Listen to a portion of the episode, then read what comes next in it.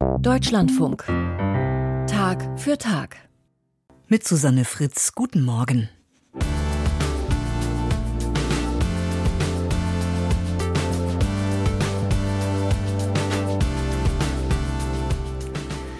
Der Elektriker Josef Sucha studiert heimlich Theologie und wird katholischer Priester in Tschechien. Im Adlergebirge baut er eigenhändig eine barocke Kirche wieder auf. Das Dorf Neratov erweckt er damit aus dem Dornröschenschlaf und die Dorfbewohner sprechen von mindestens einem Wunder. Wir erzählen die wundersame Geschichte im zweiten und letzten Teil zu Ende. Und in der estnisch-orthodoxen Kirche des Moskauer Patriarchats gibt's einen Eklat. Der estnische Staat will das russische Oberhaupt ausweisen. Grund ist das Bündnis der russischen orthodoxen Kirche in Moskau mit Putin. Gleich mehr zu den Hintergründen.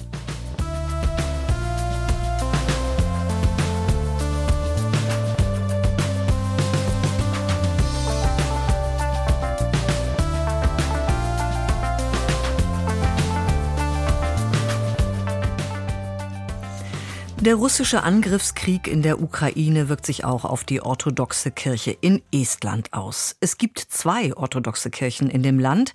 Eine davon untersteht dem Moskauer Patriarchat. Ihre Mitglieder gehören meistens der russischen Minderheit in Estland an. Sie erkennen Kyrill, den Patriarchen der russischen orthodoxen Kirche in Moskau, als ihr Oberhaupt an. Doch Kyrill steht Seite an Seite mit Putin und verteidigt dessen Krieg in der Ukraine. Beim estnischen Staat kommt es gar nicht gut an. Jetzt haben die Behörden den Aufenthaltsstatus des orthodoxen Kirchenführers in Estland nicht weiter verlängert. Er ist russischer Staatsbürger und heute droht ihm mit Ablauf des Tages die Ausweisung. Benedikt Schulz beleuchtet die Hintergründe und hat dafür auch von hier aus die aktuellen Nachrichten im estnischen Fernsehen angeschaut.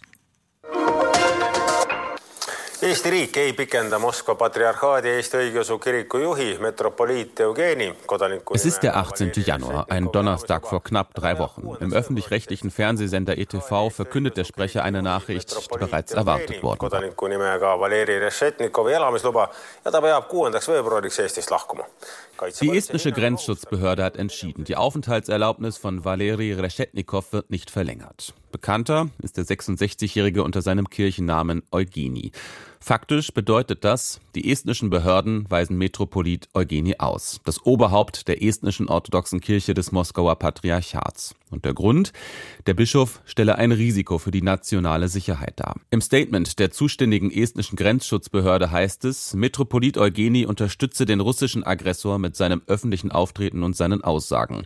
Und trotz mehrfacher Warnung habe er sein Verhalten nicht geändert. Und weiter, Vertreter des estnischen Innenministeriums hätten sich in den vergangenen Monaten mehrfach mit Eugeni getroffen und ihm verdeutlicht, er müsse aufhören, die Politik des Kremls und den Krieg Russlands zu rechtfertigen.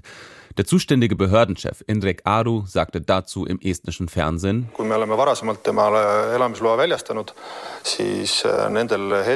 er hat sich nicht klar von den Positionen der russischen orthodoxen Kirche distanziert, die den Krieg rechtfertigt und die Soldaten, die in den Krieg ziehen, segnet.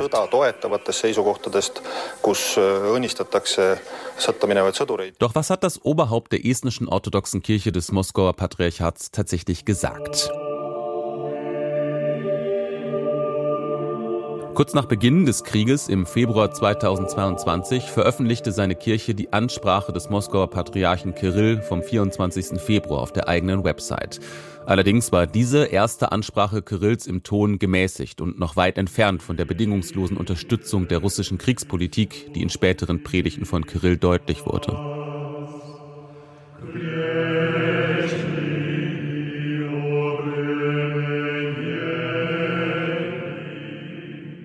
Wenige Wochen später unterzeichnete Eugenie ein gemeinsames Papier des Eesti Kirikute Nõukogu, des Rats estnischer Kirchen, das den Angriffskrieg Russlands verurteilte.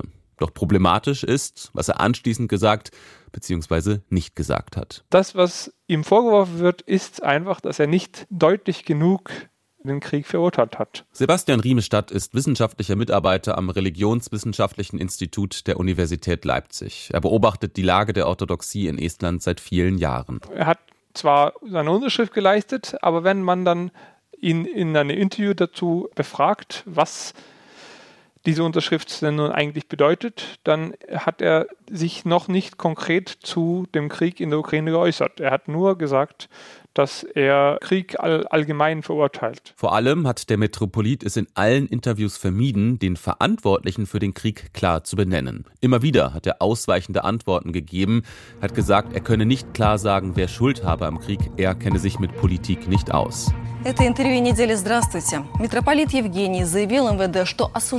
Im Oktober 2022 gab Eugeni dem öffentlich-rechtlichen Fernsehsender ETV Plus, der auf Russisch sendet, ein langes und aufsehenerregendes Interview. Dort sprach ihn die Moderatorin konkret auf seine unklare Haltung an. событиям, происходящим в Украине. Теперь, спустя почти 8 месяцев, когда мы узнали об Уче, об Изюме, Inzwischen wisse die Welt Bescheid über russische Kriegsverbrechen wie Butscha. Wie der Metropolit jetzt zu diesem Krieg stehe, will die Moderatorin wissen. Seine Position sei immer schon klar gewesen. Krieg sei böse, deswegen sei er gegen Krieg.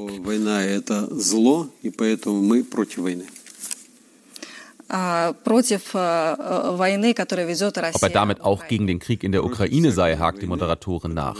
Gegen jeden Krieg, antwortet der Metropolit, um dann aber erneut nachzuschieben, ob der Krieg gerecht oder ungerecht sei, könne man nicht immer wissen. Außerdem halte sich seine Kirche aus politischen Angelegenheiten heraus und werde die Ereignisse nicht bewerten.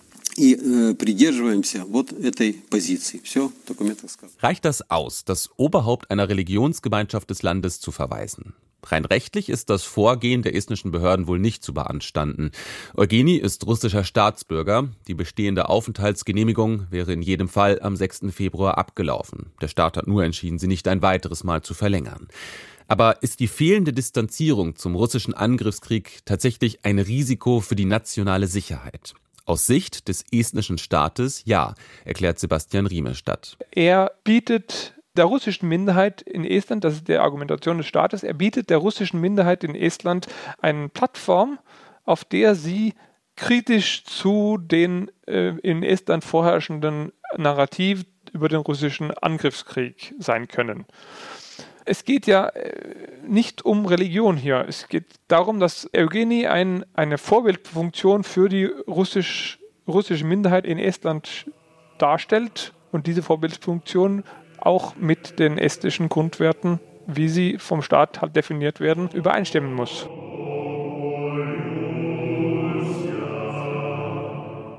Metropolit Eugeni steht der estnischen orthodoxen Kirche seit Juni 2018 vor. Der Synod der estnischen Kirche hatte ihn zuvor gewählt, der sogenannte Heilige Synod in Moskau seine Wahl anschließend genehmigt. Welchen Einfluss Moskau auf die Kandidatenauswahl hatte, ist unklar.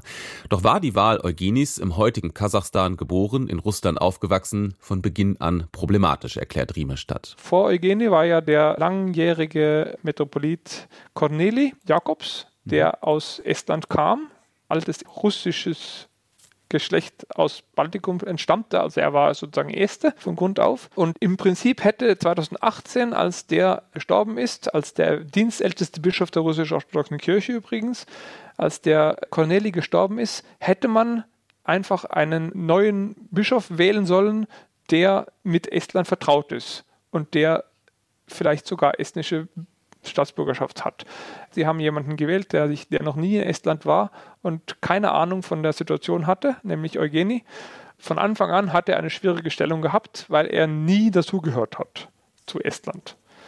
Er war immer ein Fremdelement. Und das sieht jetzt, die estnischen Behörden sehen jetzt eine, eine, endlich eine Möglichkeit, um zu sagen, ja, er ist nicht nur ein Fremdelement, er ist sogar ein potenziell gefährliches Fremdelement. Und das können wir jetzt, weil er eine, seine Aufenthaltsgenehmigung verlängern muss, können wir das jetzt äh, verhindern, dass er hier bleibt. Und wir können Moskau ein deutliches Zeichen setzen. Ja, ihr könnt gerne eine orthodoxe Kirche haben, aber ihr müsst dann jemanden wählen, der auch mit der estnischen Situation vertraut ist und der auch sozusagen in Estland ankommen kann. Schon früher hatte der estnische Innenminister Lauri Läänemets klargemacht, dass der Staat die estnische orthodoxe Kirche des Moskauer Patriarchats als Problem für die Sicherheit Estlands ansieht. Im März vergangenen Jahres sagte er im Gespräch mit dem Deutschlandfunk, Äh, Für uns sind angesichts des Krieges in der Ukraine Fragen der Sicherheit von höchster Bedeutung. Und da geht es auch um die innere Sicherheit. Und da dürfen wir nicht vergessen, dass die orthodoxe Kirche der verlängerte Arm des Moskauer Patriarchats ist. Und wir kennen deren Position zum Krieg. Deswegen behalten wir diese Kirche im Auge. Wenn Sie mich nun fragen, führt das nicht dazu, dass ein Riss entsteht zwischen russischer Minderheit und der estnischen Mehrheitsgesellschaft? Ja, möglicherweise, aber doch nur sehr begrenzt. Und schon damals brachte der estnische Innenminister eine Aufhebung der Aufenthaltsgenehmigung des Metropoliten ins Spiel. Und schon damals kam Rückendeckung für Eugenie vor allem von der estnischen evangelisch-lutherischen Kirche. Deren Erzbischof Urmas Wilmar hat dieser Tage erneut bekräftigt, der Staat habe kein Recht, Kirchenführern politische Positionen zu diktieren.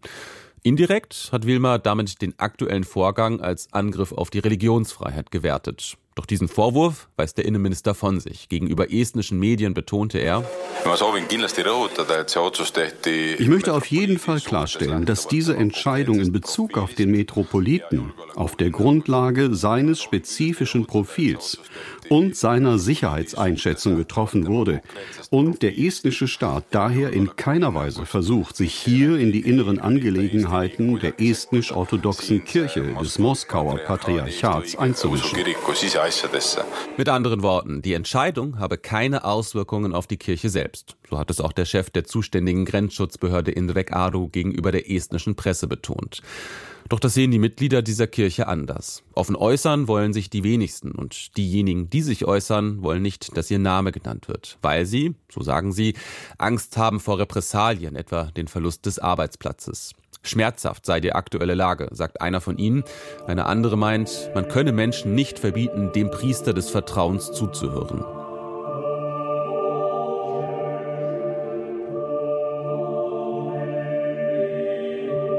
Die Kirche selbst ließ sich rund zwei Wochen Zeit mit einer ersten Reaktion. Eugeni sagte gegenüber estnischen Medien, der ganze Vorgang sei politisch motiviert. Er vertraue aber auf die Zusicherung des Innenministers, dass sich der Staat nicht in die Belange der Kirche an sich einmischen wolle. Vor allem aber erklärte er, er bleibe Oberhaupt der estnischen orthodoxen Kirche des Moskauer Patriarchats. Schließlich habe ihn niemand entlassen oder abgesetzt. Voraussichtlich wird der Metropolit seine Kirche zukünftig aus dem Ausland leiten müssen.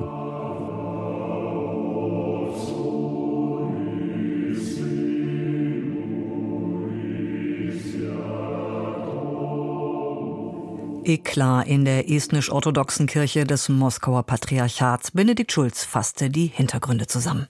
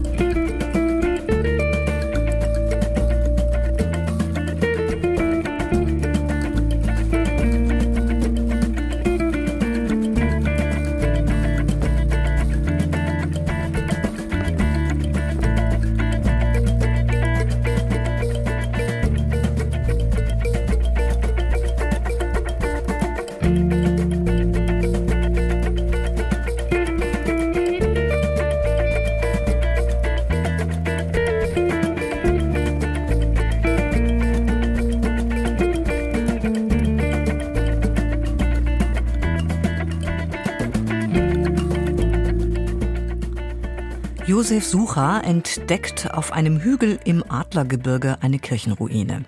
Er fasst einen unglaublichen Entschluss. Er will die barocke Kirche mit seinen eigenen Händen wieder aufbauen. Der junge Elektriker studiert heimlich katholische Theologie und lässt sich zum Priester weihen. Die Mauer fällt, der Ostblock löst sich auf und Josef Sucher rückt mit dem Bagger an.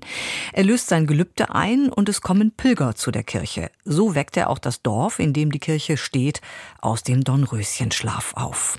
Es sind Wunder, die in dem Dorf Neratov in Tschechien passiert sind, so erzählen es sich die Dorfbewohner. Kilian Kirchgessner war dort. Er hat die wundersame Geschichte aus Neratov mitgebracht, von der Sie jetzt den zweiten und letzten Teil hören. Aus dem menschenleeren Ort, der nur am Wochenende von Städtern besucht wurde, ist wieder eine lebendige Gemeinde geworden. Die Schule in einem Nachbarort von Neratov. Eine Einrichtung für behinderte Kinder ist es. In privater Trägerschaft hat sie der Verein Neratov gegründet. Direktorin Bronislava Chlavikova ist mit ihren Schülern im Foyer unterwegs, führt den kleinen Adam in den Garten zu den anderen Kindern. Sie alle werden aus der weiteren Umgebung tagsüber hierher gebracht in die Schule. Direktorin Chlavikova. Als wir die Schule gebaut haben, habe ich keine Sekunde daran gezweifelt, dass das hier der richtige Ort dafür ist. Die größeren Städte mit ihrer Geschäftigkeit sind für Kinder mit so einer schweren Behinderung und auch für Autisten sehr schwierig. Wir sind hier aber natürlich nicht isoliert. Wir machen Ausflüge in die Städte. Wir setzen die Kinder den vielen Eindrücken dort aus. Aber dann bringen wir sie eben wieder hierher zurück in die Ruhe. Die Arbeit mit Behinderten gehörte von Anfang an zur Vision von Pfarrer Josef Suchar. Den Ort Neratov wieder aufbauen, mit Behinderten und für Behinderte, das war seine Idee. Die ersten Neubürger, die sich in dem verlassenen Ort wieder ansiedelten, fasziniert von Pfarrer Suchar und seinen Plänen, waren kurz nach der politischen Wende Familien, die mit Behinderten arbeiten wollten. In ihrer Freizeit ministrieren manche der Kinder in der Kirche von Neratov und viele von ihnen bleiben auch als Erwachsene dem Ort verbunden. Der Verein Neratov betreibt eine ganze Reihe von Behindertenwerkstätten. Geschäftsführer Antonin Nequinda erinnert sich noch an den ursprünglichen Impuls. Man wollte nicht von Subventionen und mildtätigen Spenden abhängig sein, sondern selbst die Ärmel aufkrempeln. Das erste Geschäftsfeld war schnell gefunden. Wir haben hier einen Pilgerort und die Leute wollen etwas mitnehmen nach Hause. Da ist die Keramikwerkstatt entstanden, die Nähwerkstatt. Wir haben eine Weberei, eine Korbflechterei, eine Druckerei. Und die Leute kaufen unsere Produkte nicht aus Mitleid, sondern wegen ihrer Qualität. Inzwischen hat er mit seinem Team auch eine Gärtnerei eröffnet. Ein ganzes Geflecht von Unternehmen. Diese Vielfalt soll dazu beitragen, dass jeder einen Arbeitsplatz findet, der seinen Talenten entspricht. Wir haben das alles gegründet, um das Risiko zu verteilen. Wir wollten nicht nur von einem Bereich abhängig sein, von unserem Restaurant zum Beispiel, der Unterkunft und so weiter. Und es war die richtige Entscheidung. Ohne unsere Werkstätten hätten wir Corona nicht überlebt. Rund um Neratov ist der Verein inzwischen der größte Arbeitgeber. Es gibt inzwischen fünf Diplomarbeiten, die über Nedatov geschrieben worden sind. Eine davon war eine Studie, welchen Einfluss wir auf die Region haben. Mich haben die Zahlen selbst erstaunt, als ich sie schwarz auf weiß gesehen habe. Aber man muss auch sehen, inzwischen geben wir 300 Leuten Arbeit, Behinderten und Nichtbehinderten. Das ist ein kleinerer mittelständischer Betrieb. No to máte už to je malý střední podnik. In Neratov hat der Spagat gut geklappt zwischen karitativer Arbeit und Unternehmertum. Die Mischung aus beiden Welten ist es, die das Leben zurückgebracht hat hier ins Adlergebirge. Und dann gibt es noch das Wunder Nummer drei, die Versöhnung mit den Deutschen. Neratov liegt im sogenannten Sudetengebiet. Der Ort war bis zur Vertreibung nach dem Zweiten Weltkrieg von Deutschsprachigen bewohnt. Andreas Weiser ist regelmäßig in Neratov unterwegs. Er lebt in Prag und ist der Schwager von Pfarrer Josef Suchar. Mit seiner Familie knüpft er von Beginn der 1990er Jahre an den Kontakt zwischen Neratov und Deutschland, auch wenn er selbst nicht aus einer sudetendeutschen Familie stammt. Ich war eines Tages allein in der Kirche und habe auch die Atmosphäre da genossen und dann kam plötzlich eine ältere Dame rein mit zwei Kindern. Der Altersunterschied war so, dass ich sofort dachte, das ist die Großmutter mit zwei Enkelkindern. Die sprachen Deutsch miteinander. Und irgendwann habe ich so gehört, dass die Dame erzählt hat, wie das damals gewesen ist, wie die Kirche da von dem russischen Soldaten in Brand geschossen wurde. Und ich habe dann die Dame angesprochen, ob sie da mehr dazu weiß oder ob sie das da erlebt hat. Und dann sagte sie, ja, wir haben da gegenüber der Kirche auf dem anderen Hügel, auf der anderen Hügelseite, da war unser Bauernhof und ich habe das als Kind genau gesehen, was da passiert ist. Und mein Vater hat da noch irgendwie versucht, das Kirchendach zu retten und zu löschen. Aber wir wissen eigentlich gar nichts von den Leuten, die jetzt hier neu sind. Wir sehen nur, dass hier der Ort wieder irgendwie wiederbelebt wird. Spontan organisierte Andreas Weiser einen Abend mit der früheren Bewohnerin und den neuen Bewohnern von Neratov. Und seit der Zeit ist da ein sehr, sehr guter Kontakt entstanden. Einer von denen, die sich für die Versöhnung einsetzen, ist Hartmut Lux.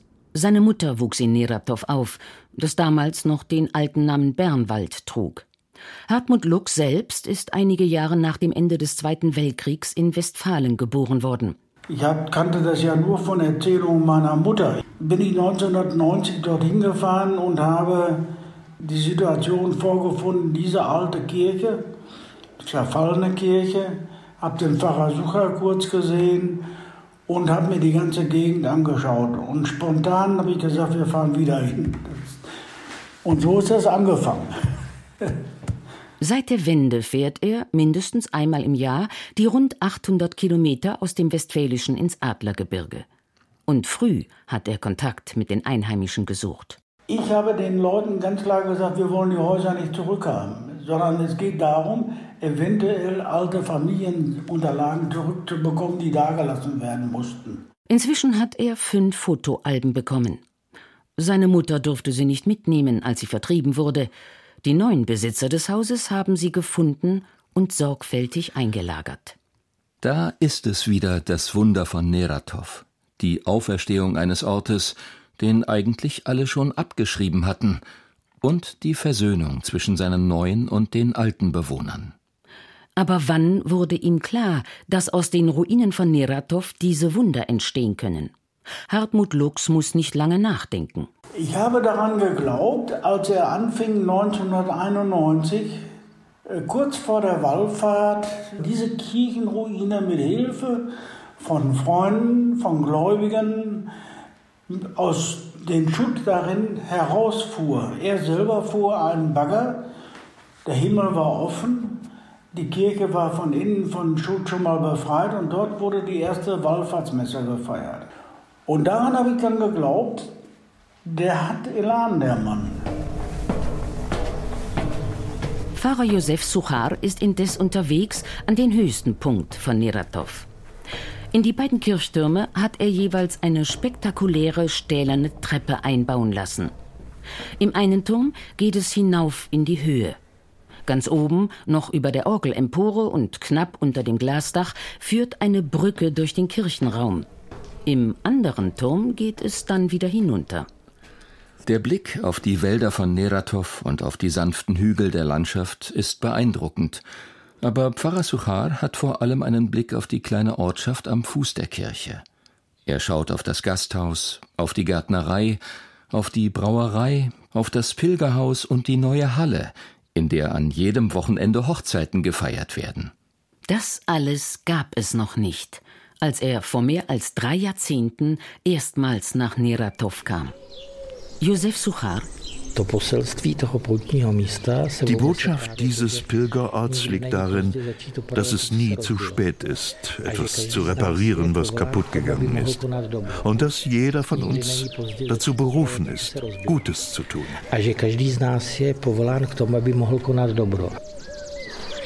Kilian Kirchgessner erzählte wundersame Geschichten aus dem Adlergebirge in Tschechien. Das war der zweite und letzte Teil. Tag für Tag an diesem Dienstag geht zu Ende. Andreas Mein hatte heute die Redaktion. Nach den Nachrichten kommt die Sprechstunde und da geht es bei Martin Winkelheide um Diabetes. Ich heiße Susanne Fritz. Schön, dass Sie dabei waren. Bis bald.